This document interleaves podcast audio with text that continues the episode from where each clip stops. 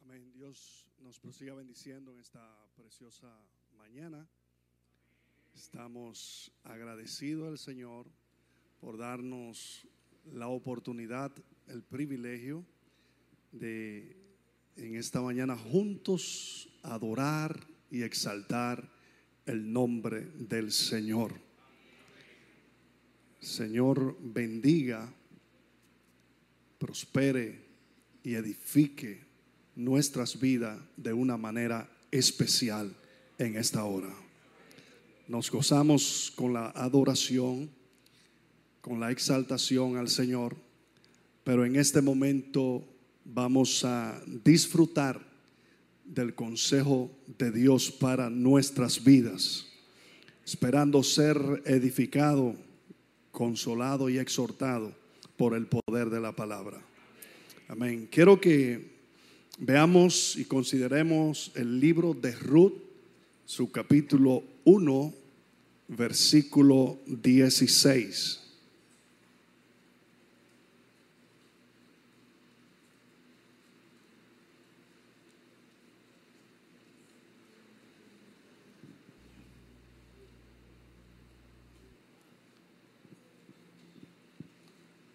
Pues bien, la palabra del Señor nos dice de la siguiente manera, honramos al Padre en el nombre de Jesús. Respondió Ruth, no me ruegues que te deje y me aparte de ti, porque a donde quiera que tú fueres, iré yo. Y donde quiera que vivieres, viviré. Tu pueblo será mi pueblo y tu Dios mi Dios. Donde tú murieras, moriré yo, y allí seré sepultada. Así me haga Jehová, y aún me añada, que solo la muerte hará separación entre nosotras dos. Y viendo Noemí que estaba tan resuelta a ir con ella, no dijo más. Padre, en el nombre de Jesús, en este momento, Señor, te damos las gracias por tu palabra. Gracias porque tu palabra es viva y eficaz y es más cortante que toda espada de doble filo. Gracias, Padre, porque tu palabra cual martillo quebranta el corazón más endurecido y el fuego que fluye de la misma purifica nuestras almas. Dios Padre, aquí estoy ante su presencia y la presencia de cada hermano, de cada uno de aquellos que nos están mirando para exponer tu palabra, que sea de gran edificación para tu pueblo. En el nombre poderoso de Jesús. Amén y amén. Gloria al Señor. Queremos saludar de una manera muy especial y bendecir la vida de cada uno de aquellos que en este momento, ¿verdad?, nos están mirando. Que el Dios Todopoderoso edifique sus almas. En esta mañana, como pueden ver, estaremos hablando de lo que es el poder de la determinación.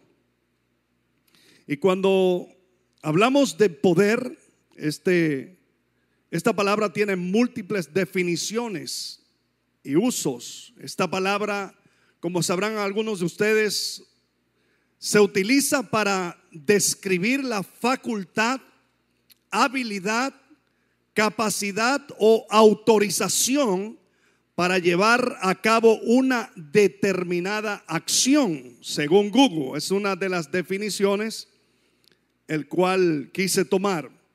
Pero según el diccionario enciclopédico de la Biblia, las dos principales palabras que se traducen poder en el Nuevo Testamento son dinamis o dunamis y exousia. Es importante discernir entre ambas porque no significan lo mismo. Dunamis puede ser descrita como capacidad moral o física, mientras que exousia significa autoridad delegada, derecho o privilegio.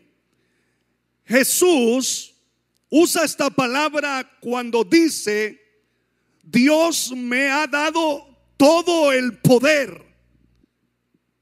Y según esta la traducción lenguaje actual, pero la conocida Reina Valera, Jesús dice, toda potestad me es dada en el cielo y en la tierra.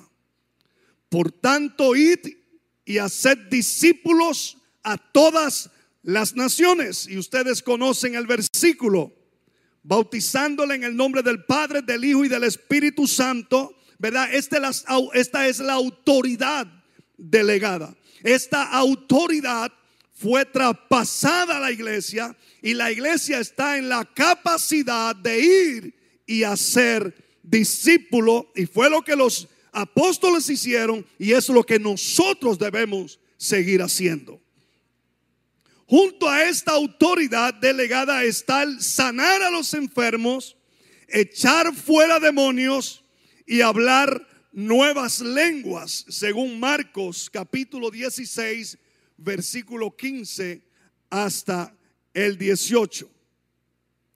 Entonces, los que se habían reunido le preguntaron en el capítulo 1 del libro de los Hechos, versículo 6 en adelante, ya Jesús, ellos saben que Jesús se va, pero Jesús le dio una orden de que no salieran de Jerusalén. Pero ellos tenían otra preocupación. Y es lo que vemos en estos versículos. Le dicen, Señor, ¿restaurará el reino a Israel en este tiempo? Ellos estaban preocupados por conocer el tiempo de la restauración del reino de Israel. Pero Jesús le dice, nos toca a vosotros saber los tiempos o las razones, las razones que el Padre puso en su sola potestad. Pero recibiréis poder. Dice, cuando haya venido, aquí está el dunamis, sobre vosotros el Espíritu Santo, y me seréis testigo en Jerusalén, en toda Judea, en Samaria y hasta lo último de la tierra. El poder de Dios en la vida de los discípulos les permitió llevar a cabo, le dio la capacidad de llevar a cabo la tarea que Dios le había puesto por delante. Ese mismo poder está sobre usted. Ese mismo poder está sobre mí. Porque usted ha sido lavado con la sangre de Jesucristo. Esa sangre que fluyó en el Calvario, el cual lavó a los apóstoles y el mismo espíritu que selló a los apóstoles como propiedad de Dios es el mismo espíritu de Dios que nos ha sellado y nos ha llenado y nos ha capacitado para llevar el mensaje de salvación en este tiempo. Cuando hablamos de la determinación, es igual a decir resolución, decisión, iniciativa, audacia, valor, son sinónimos. Ese ha sido siempre, según una definición, el combustible para los logros humanos. E incluso los mismos animales la utilizan también para sobrevivir en su medio. Los animales son determinados a la hora de conseguir sus alimentos.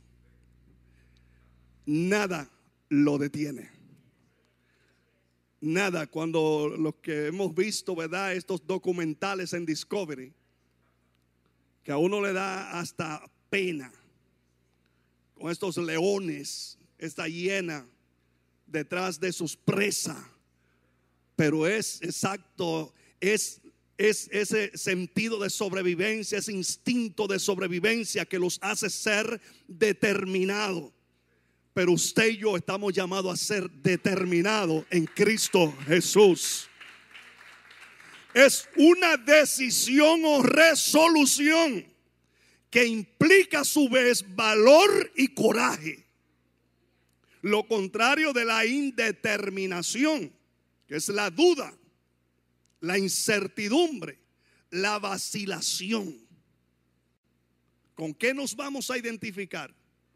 ¿Con la determinación de servirle a Cristo o con la vacilación de si lo hago o no lo hago? Pues nos conviene ser determinado. Nos conviene tomar firme decisión de servir a Cristo. Porque este mundo va cabeza abajo, pero la iglesia va cabeza hacia arriba. La iglesia va hacia arriba.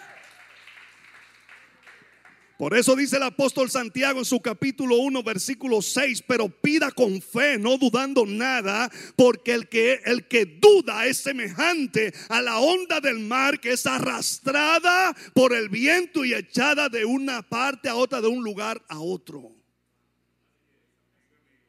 No podemos estar con vacilaciones y mucho menos en este tiempo en el cual nos ha tocado vivir. Estamos en la postrimería de los tiempos. Bendito sea el nombre del Señor. Y el Señor está demandando de firmeza. El Señor está demandando determinación de su iglesia. El Señor está demandando que fijemos nuestra mirada en Él. Porque nuestra redención se acerca. Dios nos da el poder, la capacidad para hacer o lograr grandes cosas. Pero de nosotros será la decisión o determinación si lo haremos o no.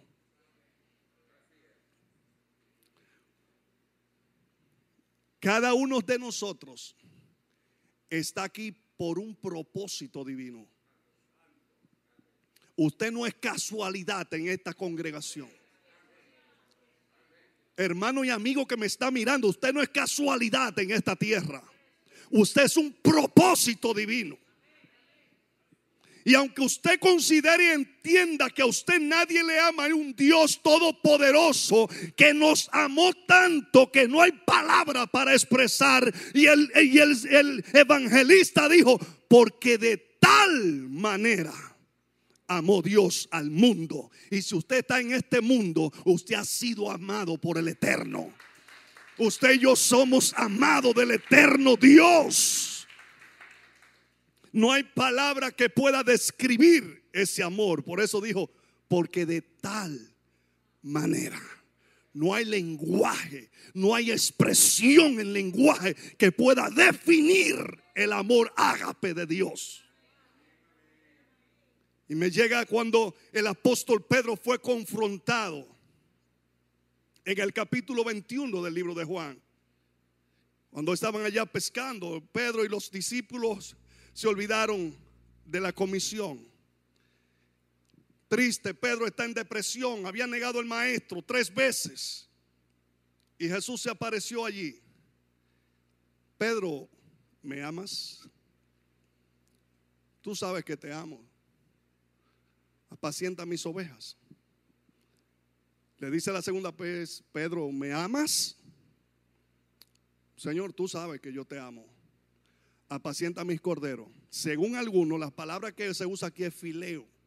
Es el amor, ¿verdad? De familia, ese amor de, de, de amigos. Pero cuando le dice la tercera vez, Pedro, ¿me amas? Ahí no le está hablando de fileo, le está hablando de agape. Pedro me ama por encima de cualquier cosa. Está dispuesto a darlo todo por mí. Agape. Pues ve, dice que se entristeció. Dijo, Señor, tú lo sabes todo. Pues ve y apacienta mis ovejas y déjate de vacilaciones. No, no te llamé para pescar. Acuérdate que te dije que te haría un pescador de hombres. Así que suelta las redes. Hay personas llamadas por Dios con propósito extraordinario para hacer y marcar la diferencia y están envueltos en las redes. Dios quiere hacer más de lo que nosotros podemos imaginarnos con nuestras vidas.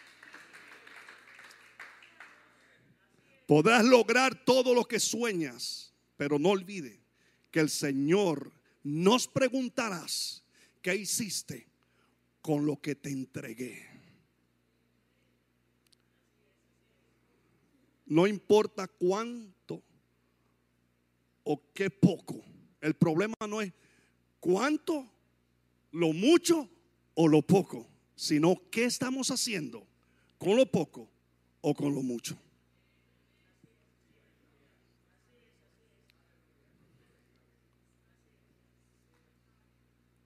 Y reitero esta palabra, la mejor inversión que se puede hacer es en el reino de los cielos. La mejor inversión que puede hacer un creyente en Cristo, aunque el diablo vocifere lo que quiera vociferar allá afuera, nada tiene el que ver con la obra de Dios. Usted y yo sí conocemos al Señor y usted y yo sí que tenemos que agradecerle al Señor que por sus grandes misericordias nosotros estamos en este lugar con la esperanza más gloriosa que pueda tener un ser humano en esta tierra, que es un día estar en la presencia de Dios por toda la eternidad. Pero el que no conoce esta verdad puede decir lo que quiera, pero usted y yo no.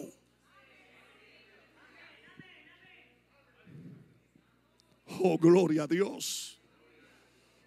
Echa mano a esta palabra. Y vamos a ser determinados, vamos a ser osados en lo que Dios nos ha llamado a hacer. Vamos a levantarnos en el poder del Espíritu. Vamos a dejarnos de vacilaciones. Y levantémonos como nunca antes. Porque nuestra redención se acerca. No podemos olvidar lo que nos dice el apóstol inspirado en ese versículo tan conocido de Filipenses 4:13. Nos lo sabemos, lo recitamos, pero qué difícil es vivirlo. Y es sencillo. Todo lo puedo en Cristo que me fortalece. Todo. Y si es todo, es todo, es todo. ¿Cuánto creen que podemos? Podemos, en el nombre de Jesús, seguir avanzando podemos lograr lo que Dios ha dicho que podemos lograr. La Biblia y la historia misma de la humanidad está llena de extraordinarias ilustraciones para nosotros hoy. De hombres y mujeres que a pesar de las circunstancias, adversidades, estuvieron dispuestos a creerle a Dios o alcanzar aquello que habían visionado, que visionaban. Cuando la obra de Disney fue completada, alguien le dijo a su esposa, qué pena que no está aquí para que él lo vea. Ella le dijo, no, él lo vio todo. Porque ese era su sueño. Gloria al Señor. Ese era su sueño. ¿Con qué está soñando? ¿Qué está visionando como cristiano, como creyente? ¿Piensas que el propósito de Dios es que te siente cada domingo a mirar el mensajero o a contemplar y disfrutar de las buenas y edificantes predicaciones del pastor? ¿Cree que ese, es hasta ahí que Dios va a llegar con usted o conmigo? Dios tiene más para usted. Aleluya, Dios tiene más. Y Él está esperando por nosotros. Él está esperando que tomemos la determinación de creerle, recibir y avanzar hacia su propósito para nuestras vidas. Quizá diga, no sé a qué he sido llamado, llamada, no, no, no, no sé qué puedo hacer. Te tengo muy buena noticia hoy. Todos hemos sido llamados a testificar de Jesucristo. Comienza por ahí. Mateo 28, 18 y Marcos 16, 15. O no sea que he sido llamado, comienza a predicar, comienza a hablar de las obras maravillosas de Dios en tu vida. Y ya está haciendo la obra del Señor. Y a medida que vayas creciendo en testificar de Cristo, el Señor irá depositando día a día lo que Él va a seguir entregando a través de ti.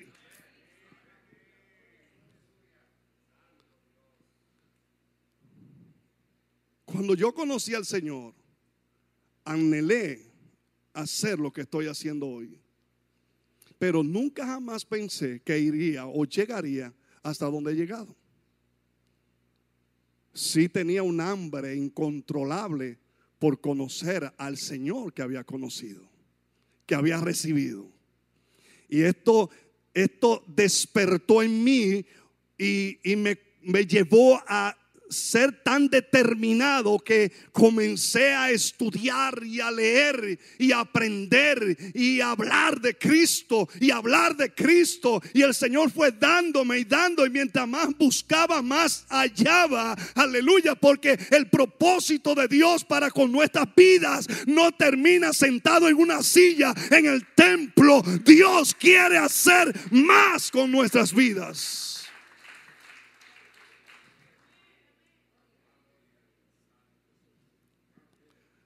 Si hoy estamos reunidos aquí con la libertad de adorar a Dios, a pesar de los estragos de una pandemia y cualquier otra cosa que pueda venir, es gracias a hombres y mujeres que determinaron obedecer a Dios ante cualquier oposición. Disfrutamos de esta libertad, pero esta libertad costó sangre. Le costó la sangre al maestro en la cruz del Calvario. Le costó la sangre a, la mayoría de los apóstoles y a los discípulos de los discípulos. Hoy usted y yo disfrutamos de esta bendición de poder adorar y exaltar el nombre del Señor, pero esto costó un precio. Pero sabe que, aleluya, el Señor independientemente del dolor, del sufrimiento y como expresó, Padre, si es posible, pasa de mí esta copa. Él estaba mirando más allá, él estaba mirando a su iglesia gloriosa, porque el gozo, dice que el gozo puesto delante de él, él veía más allá del momento. Veía más allá del dolor del momento. Él te veía a ti y me veía a mí. Nos veía a cada uno de nosotros aquí sentado y adorando y exaltando su santo y bendito nombre. Oh, bendito sea su nombre en esta hora. Una pandemia una plaga, lo que venga, no va a detener a la iglesia de Jesucristo. Nada en lo absoluto ha podido detener la iglesia de Jesucristo. En el pasado ni en el presente, nada detendrá a la gloriosa iglesia de Jesucristo, porque Él mismo lo expresó, que las puertas del infierno no prevalecerían contra su iglesia. Oh, mi alma adora a Dios. Las puertas del infierno no prevalecerán contra tu casa. Porque si Jesucristo está en tu casa y Él es el fundamento de tu casa, tu casa no va a caer. Oh, tu casa no va a caer. Porque Él es la roca inconmovible de los siglos. Pero vamos a ser determinados Vamos a dejar las vacilaciones. Él dice, el que ama a padre o a madre más que a mí, no es digno de mí. El que ama a hijo o hija más que a mí, no es digno de mí. Y el que no toma su cruz y sigue en pos de mí, no es digno de mí. El que haya su vida, la perderá. Y el que pierda su vida por causa de mí, la hallará. Esto requiere determinación.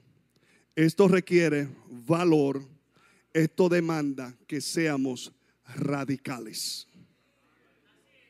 Nada ni nadie puede estar por encima de Dios en nuestras vidas.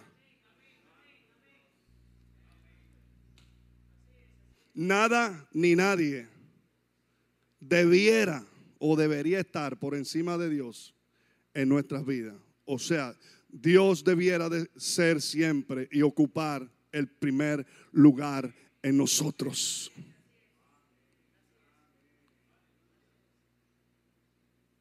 Cuando miramos el cuadro del Nuevo Testamento, especialmente en el libro de los Hechos, tenemos que preguntarnos cómo es que estos débiles, atemorizados y cobardes discípulos, que en medio del arresto del Señor salieron corriendo, cómo ahora están dispuestos a morir por su Señor.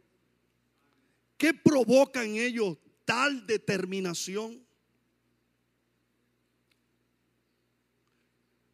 Lo que pasó fue que se encontraron o se reencontraron con aquel que dijo, subiré a Jerusalén, me maltratarán, me matarán, pero al tercer día resucitaré. Al tercer día me levanto. ¿Piensa usted que si el Señor no hubiera durado estos 40 días apareciendo y desapareciendo a los discípulos, ellos hubieran tenido las agallas de enfrentar lo que enfrentaron?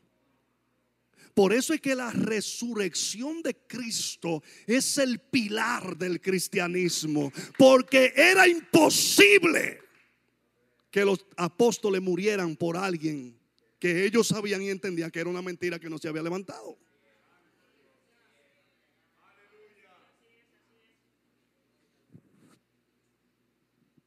pero podían hacerle lo que le hicieran.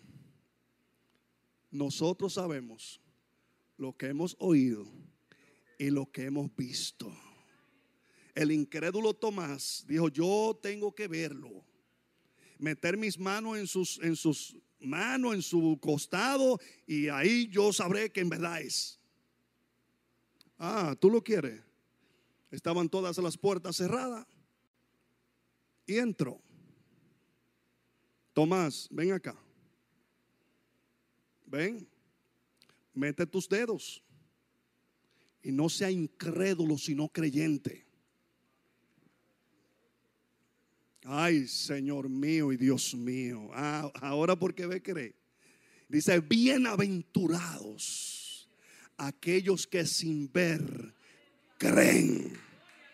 ¿Cuántos bienaventurados hay aquí? ¿Cuántos bienaventurados hay ahí mirándonos? Que sin ver hemos creído que Él es quien dice ser.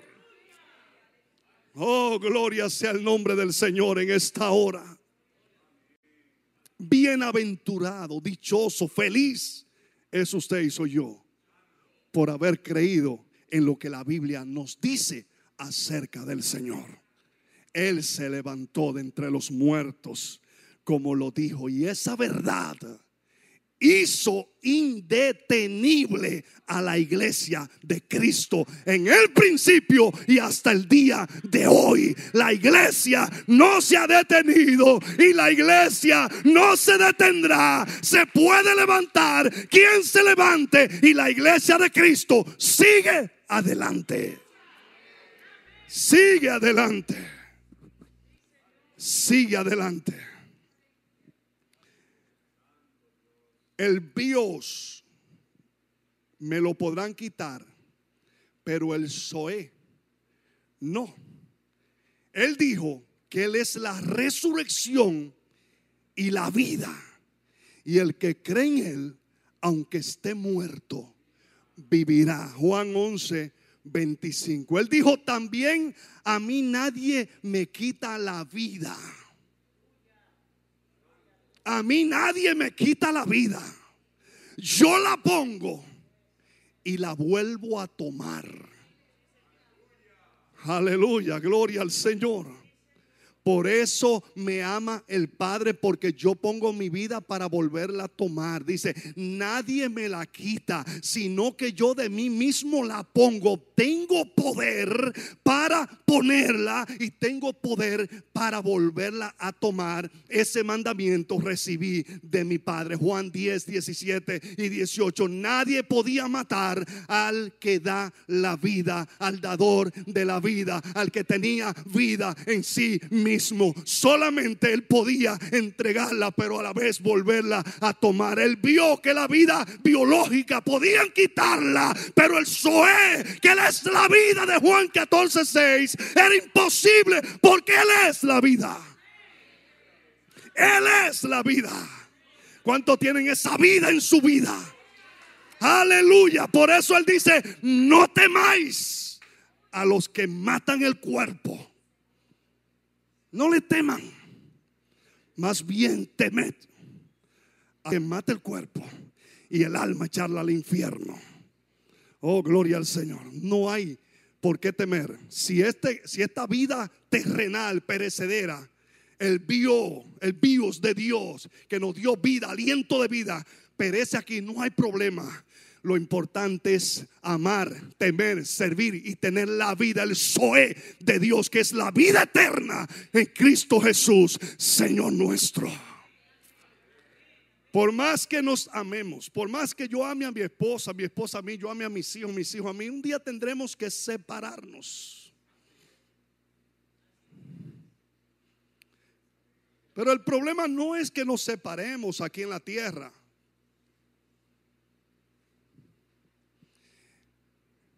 El asunto es que cuando crucemos el umbral de la muerte, podamos tener el Zoe, la vida eterna de Dios en nosotros. Porque nos dejaremos de ver aquí, pero nos encontraremos allá. Y vivir por toda la eternidad. Ahora bien, cuando los discípulos fueron investidos, de poder, según Hecho 1.8, recibieron la capacidad para enfrentar lo que fuera necesario, se volvieron indetenibles. ¿Verdad? El versículo Hecho 1.8 dice, recibiréis poder.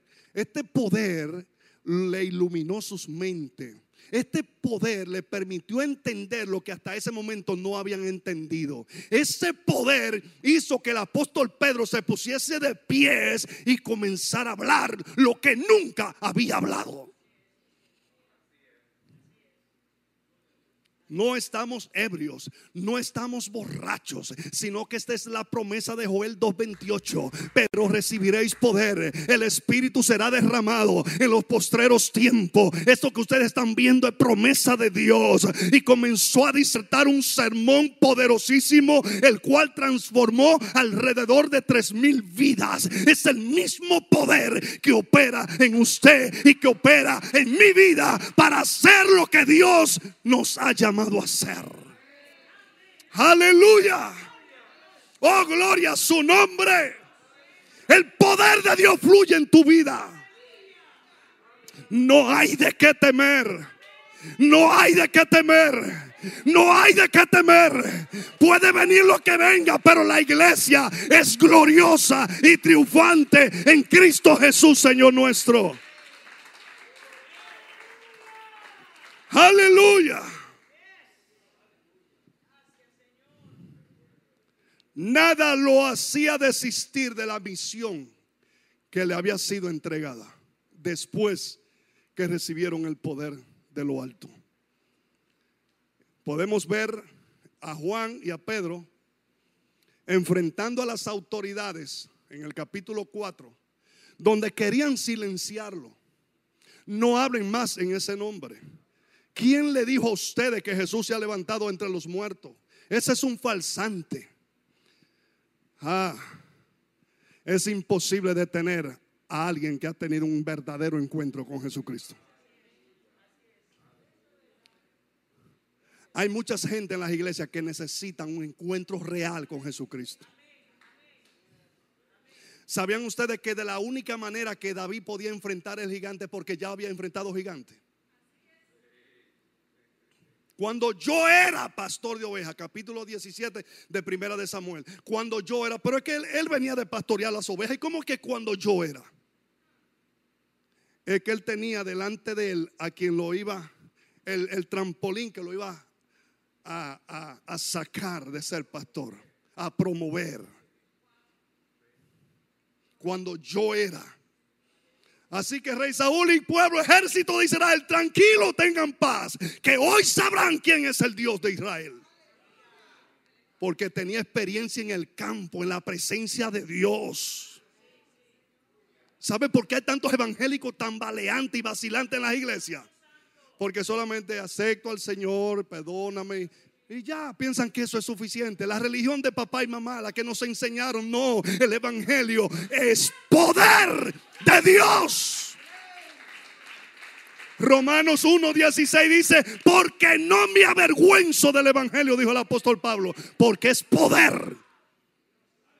Poder, dinamita, fuego. Y aún le cortaron la cabeza y para adelante que me corten esta cabeza, tengo una nueva en el cielo. Se levantó con una nueva y mejor. Le cortan la física, pero luego le dieron una totalmente diferente. Aleluya. Ese poder fluye en cada creyente. Ese, ¿Me está escuchando? Ese poder fluye en Chariz. Ese poder está fluyendo aquí y ahora. Y si no lo ha experimentado, comienza a decirle, Señor, yo quiero ese poder. Yo quiero ese poder. Yo decía, Señor, yo quiero que tú me bautices en lenguas. Yo quiero tener esa experiencia de hablar nuevas lenguas. ¿Qué es eso? La Biblia habla de, del don de lengua, del bautismo de, en lengua, del ser sellado con el Espíritu, pero me habla del don de lenguas. Yo quiero conocer eso. Y la primera vez que hablé en lenguas fue en sueño. Yo fui bautizado en el Espíritu, o sea, más bien eh, con, el don de lenguas en sueño. Miré esa fuente que salía de algún lugar, bien, bien clara, cristalina, esa fuente de agua que caía sobre mí. E inmediatamente comencé a hablar otras lenguas que yo no conocía. No fue una experiencia. El día que yo estoy en mi cuarto orando y comencé a hablar nuevas lenguas, para mí fue algo no una experiencia que sentí que un fuego y que no, no, fue algo normal, como sencillo. Pero de ahí en adelante eso fue desarrollándose. El Señor te ha dado su espíritu, te ha dado la capacidad, el poder para hacer lo que Él te ha llamado a hacer. Aleluya. Así que vamos a determinar hoy qué voy a hacer con lo que Dios me ha entregado.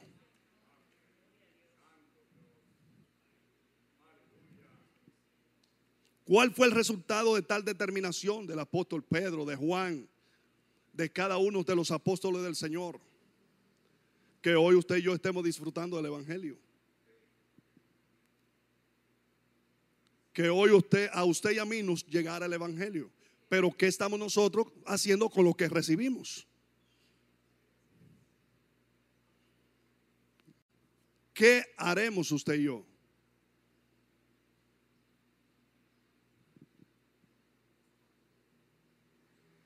Nos vamos a quedar porque estamos en pandemia, tranquilo.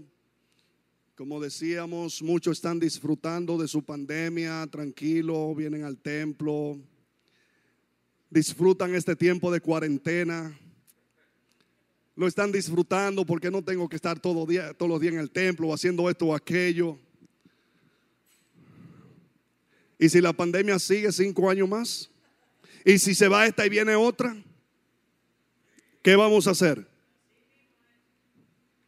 La iglesia no se detiene, ni se va a detener. No se ha detenido y no se va a detener. Gloria sea el nombre del Señor. El Señor nos está llamando a ser osado, determinado, tomar decisión firme. En, en el capítulo 19 del libro de Lucas, si no mal recuerdo, nos habla de la historia de Saqueo. Saqueo escuchó hablar de Jesús, pero tenía un problema y que era bajo de estatura. Salió corriendo porque él había escuchado hablar de Jesús, pero él quería conocer quién era Jesús. Y sabe algo, hay personas en nuestro entorno que necesitan conocer el Jesús que nosotros profesamos. Necesitan conocerlo. Amigos que nos están mirando, necesita conocer al Jesús del cual estamos hablando. Será tu vida y es una decisión de vida o de muerte. Aunque no lo entiendas, de vida porque Él nos da la vida y, tendremos, y tenemos la vida garantizada en Él. Pero será de muerte y muerte eterna según 21.8 de Apocalipsis si no le buscamos de todo corazón. Así que lo que nos enseña la palabra es que esto va de mal en peor. Hay gente que pretenden que las cosas cambien, que todo, eh, eh, bueno, se termine la pandemia y, ok, gloria a Dios, estamos cansados de esta cuestión de estos bozalitos y todo esto, estamos cansados, mis amados hermanos, pero la palabra de Dios se va a cumplir.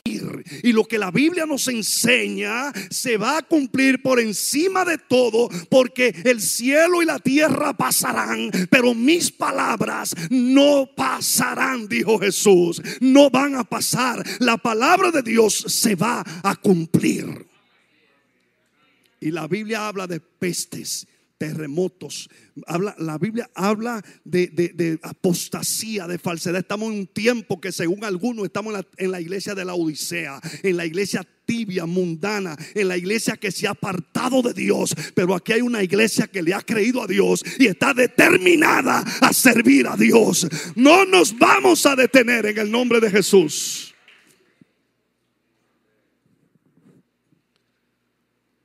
La palabra del Señor nos habla de dos hombres muy determinados a creerle a su Dios.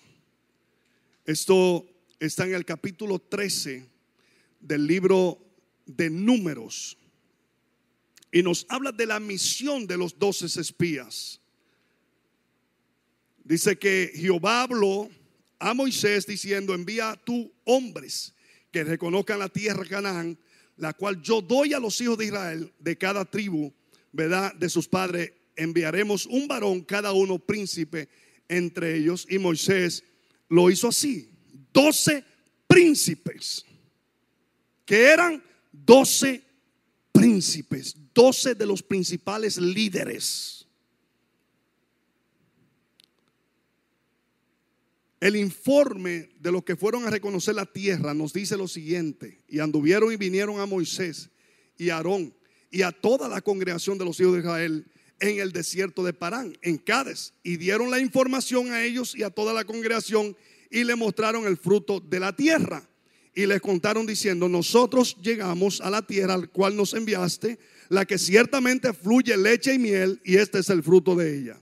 Mas el pueblo que habita aquella tierra es fuerte. Aquí comienza el problema.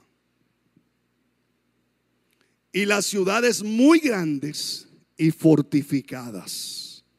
Y también vimos allí a los hijos de Aná.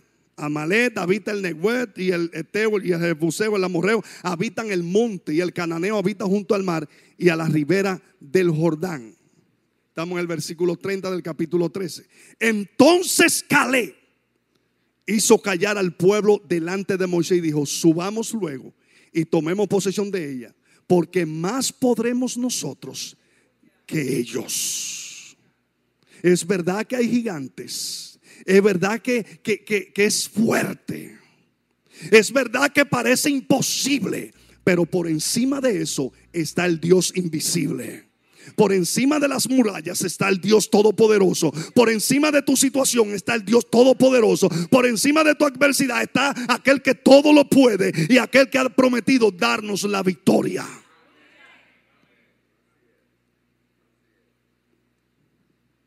Ellos decían, no podremos, no podremos, pero Dios recompensa aquellos que son determinados y osados a creerle a Él. Óigame bien, dice el, el libro eh, eh, ahí mismo, si Jehová, el versículo 8 del capítulo 14, si Jehová se agradare de nosotros, Él nos llevará a esta tierra y nos la entregará, tierra que fluye leche y miel. Bendito sea el nombre del Señor. Si entiende que Dios está contigo, no temas. Independientemente de la circunstancia y lo que estemos atravesando, vamos a confiar en aquel que nos ha dicho, no te desampararé, no te dejaré. Vamos a confiar en Él, porque Él no nos ha dejado y no nos va a desamparar está en medio de una crisis, Él no te ha dejado. Estamos en crisis, pero Él no nos deja. En este mundo tendremos aflicciones, pero confiad, yo he vencido el mundo, dice Él nuestra fe será recompensada. La fe, confianza y determinación de Josué le, permitió ser el sucesor de Moisés. Y Dios dice de Caleb, pero a mi siervo Caleb, por cuanto hubo en él otro espíritu y decidió ir en pos de mí, yo le meteré en la tierra donde entró y su descendencia la tendrá en posesión. Los pies que pisaron la, la tierra, la tierra que pisaron los pies de Caleb fue posesión de Calé y de su descendencia porque le creyó al Dios de los cielos, al Dios que le había llamado. Fue determinado a creer la promesa de Dios y Dios lo introdujo en la tierra prometida. Y a Josué le dio el premio de ser el sucesor del gran líder Moisés. Aleluya. Líder, a ti te hablo. ¿Qué espíritu está operando en ti en este tiempo? El de indeterminación o vacilación o determinación. ¿Cuál es el mensaje que transmiten tus palabras? ¿Cuál es la intención de nuestro mensaje hoy? Vamos a unirnos a la visión y vamos adelante en el nombre de Jesús. Porque la iglesia no se detiene. ¿Con quién nos identificamos? ¿Con los diez o con los dos? Puede que el obstáculo sea grande, pero si Jehová se agradara de nosotros, lo comeremos como pan. La fe y determinación de estos dos hombres les permiten disfrutar de las promesas de Dios. Y a usted y a mí también. Para ir concluyendo, vamos y miremos los versículos de Ruth capítulo 1, donde leímos, ¿verdad? Y miremos la determinación de esta maravillosa, virtuosa mujer que a pesar de ser una gentil moabita, a pesar de las circunstancias y lo que podría enfrentar, ella tomó una determinación extraordinaria. Ella le dijo a su suegra, no me ruegues que te deje y me aparte de ti. Porque a donde quiera que tú fuere, iré yo.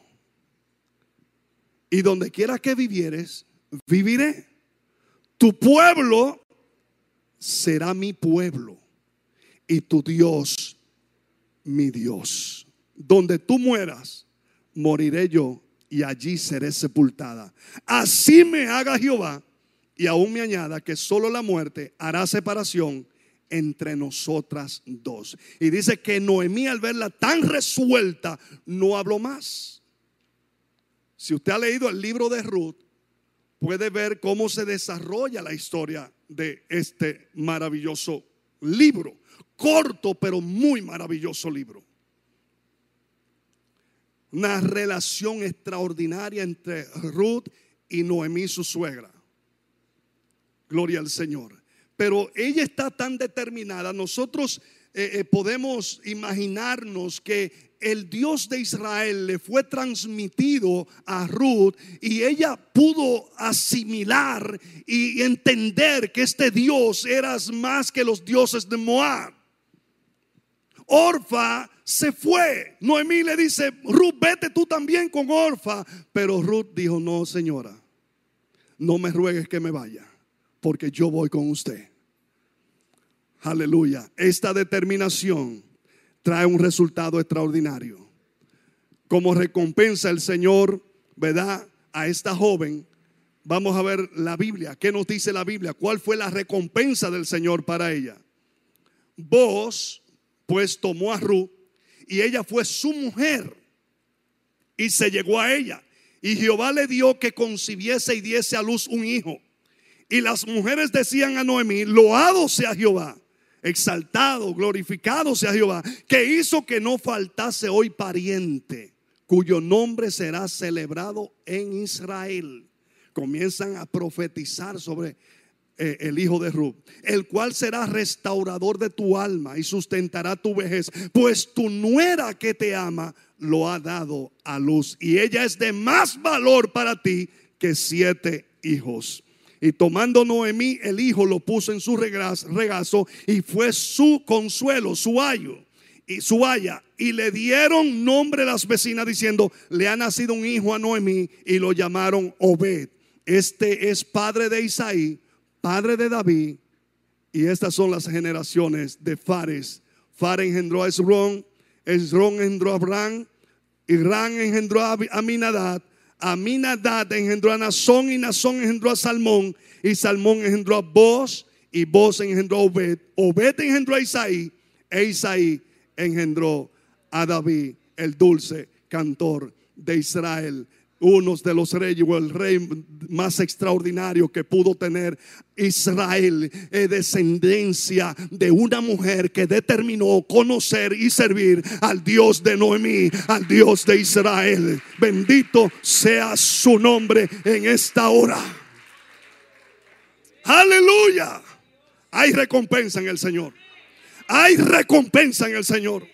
Hay galardón en el Señor. Nuestra determinación de servirle al Señor será recompensada con la vida eterna. Vida que no hay dinero que pueda comprarla.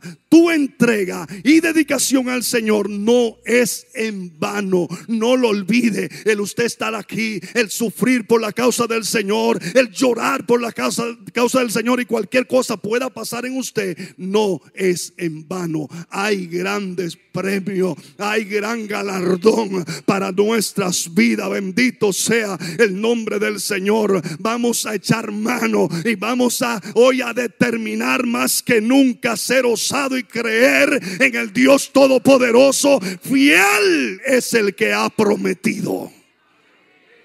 Fiel es el que ha prometido. Aleluya. Fiel es el que ha prometido. No te dejaré y no te desampararé. El mundo puede estar como esté, pero la iglesia sigue de pie. El mundo puede ir cabeza hacia abajo, pero la iglesia levanta su cabeza hacia arriba. Porque nuestra nueva Jerusalén de Apocalipsis 21 se acerca. La iglesia está a punto de ir a la presencia del Señor. Levantémonos, seamos determinados hoy más que nunca. Vamos a tomar la decisión de decirle al Señor, hágase en mí tu voluntad.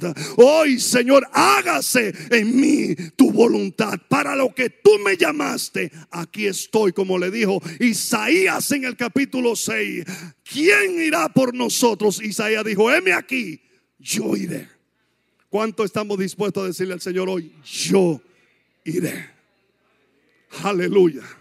Gentes, aquí hay personas extraordinarias. No somos comunes ni ordinarios. Somos todos extraordinarios en Cristo Jesús. Y el Señor nos ha llamado para cosas extraordinarias.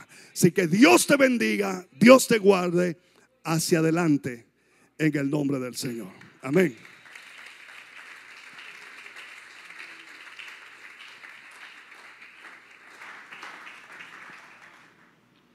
Ponernos de pie, hermanos. Gloria al Señor. Qué preciosa palabra hemos recibido en esta mañana. El poder de la determinación. Gracias al pastor Héctor Espinal por habernos traído esta palabra, este consejo de parte de Dios para esta mañana. Vimos la determinación de Ruth. ¡Wow! ¡Qué recompensa! Qué lindo, qué linda historia, cómo termina Vimos la determinación, ¿verdad? El ejemplo de los discípulos.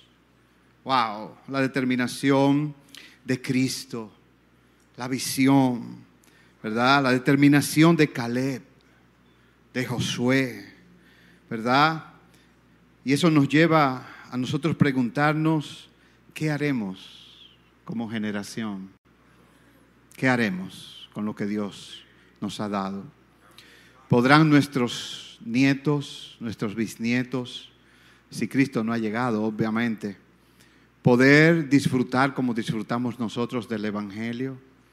¿Qué sacrificio estoy yo haciendo? ¿Qué tan determinado estoy yo siendo? ¿Es mi determinación como la de Pablo?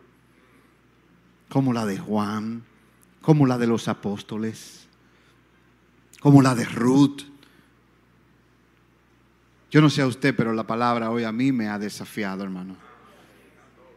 Nos ha desafiado. Tu amigo que nos escucha, hermano que nos escucha, que nos ve por la televisión, la palabra hoy nos ha desafiado y nos llama a nosotros ser determinados, no ser vacilantes, sino nosotros ser determinados. Gloria al Señor. Levantamos nuestras manos al cielo. Padre, y te damos las gracias. Gracias, Señor, por esta palabra, Padre, que tú nos has traído, Señor. Gracias aún por este tiempo que hemos estado aquí en tu presencia, Padre. En el cual, Padre, te hemos adorado, Señor. Hemos levantado a ti, Padre, nuestra adoración, oh Dios. Oh Señor, y hemos estado en tu presencia, Padre, y hemos recibido, oh, tu consejo, Padre. Gracias, Señor, porque tú envías tu palabra, Padre, a tu tiempo, Señor. A tiempo tú envías la palabra, oh Dios. Padre, y gracias por ese amor ágape que tú tienes. Ese amor ágape, Padre, hacia tu iglesia, hacia tu pueblo, Dios. Padre, permite, Señor, que esta palabra, oh Dios, podamos ponerla por obra en nuestras vidas. Que salgamos de aquí, Señor, más determinados que nunca, Padre a servirte a ti, oh Dios, a vivir para ti, Padre, a esperar, Señor, tu venida, Padre. Gracias, Padre, por darnos las fuerzas para vivir en un mundo, Señor, que va, Padre, a la deriva, oh Dios. Pero nosotros te tenemos a ti. Oh Padre, tú eres el autor y consumador de nuestra fe. Gracias Señor, gracias Padre. Te bendecimos en esta mañana y te exaltamos y te damos toda la gloria que es debida a tu santo nombre. Gracias Cristo, gracias Padre, en el nombre de tu Hijo amado Jesucristo. Y todos decimos amén y amén. En estos momentos nos despedimos de aquellos que desde sus hogares, ¿verdad? Nos están mirando y han podido participar de este servicio tan bueno y tan glorioso que hemos tenido. Dios le bendiga, hermanos, y Dios le guarde hasta el próximo domingo.